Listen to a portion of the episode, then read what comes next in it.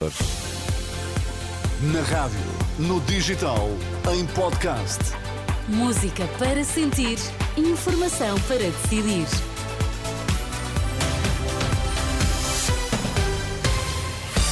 Começa agora o Jornal das 10 para já as notícias em destaque. Olá, boa noite. Para dar a resposta à elevada pressão nas urgências e nos internamentos, o maior hospital do país está a adiar cirurgias programadas.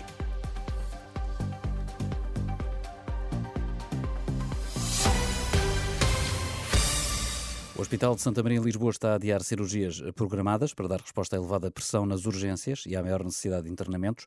Com esta mudança foram criadas de imediato mais 30 vagas em enfermarias. Ainda assim, o diretor clínico adjunto garante em declarações à Renascença que todas as cirurgias urgentes estão asseguradas, ao mesmo tempo que admite ser previsível que a situação se mantenha nas próximas eh, semanas.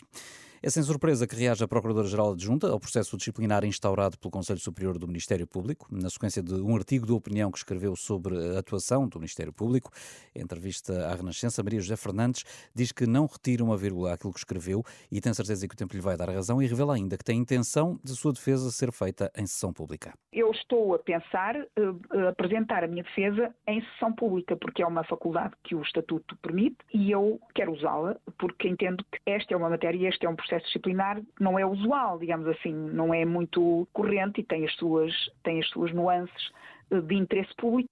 Maria José Fernandes, ouvida pelo jornalista Pedro Mesquita, numa entrevista para ouvir daqui a cerca de uma hora na edição da noite.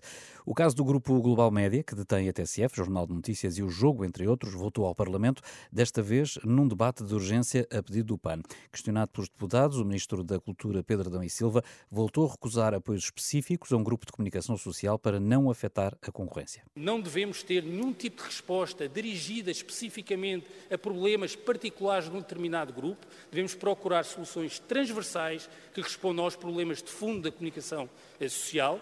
Eh, seria uma forma de eh, enviesar a concorrência. Ora, Inês Sousa Real, que pediu este debate, não gostou desta resposta do Ministro, explicou que os trabalhadores precisam de respostas rápidas e o país precisa de uma imprensa livre e plural, com o líder do PAN a apelar a uma maior intervenção por parte da entidade reguladora da comunicação social. Entretanto, o caso do Grupo Global Média já está na Comissão Europeia. O deputado do LIVRE, Rui Tavares, e um eurodeputado alemão dos Verdes escreveram uma carta à Comissária Europeia que tutela o pluralismo de imprensa e foi pedida a abertura de um inquérito sobre o tema. Pedimos para ver qual é que é a situação de implementação de respeito pelas diretivas europeias sobre este tipo de companhias e de fundos e pedimos à Comissão Europeia para abrir um inquérito para podermos assim também além de todos os instrumentos que existem ao nível do direito nacional, que devem levar o Ministério Público, a ERC e até o Governo a agir, trazer a dimensão europeia para este caso deputado do Livre, Rui Tavares. Uma jovem de 17 anos morreu esta tarde depois de ter chocado contra uma superfície de vidro na escola secundária de Ceia.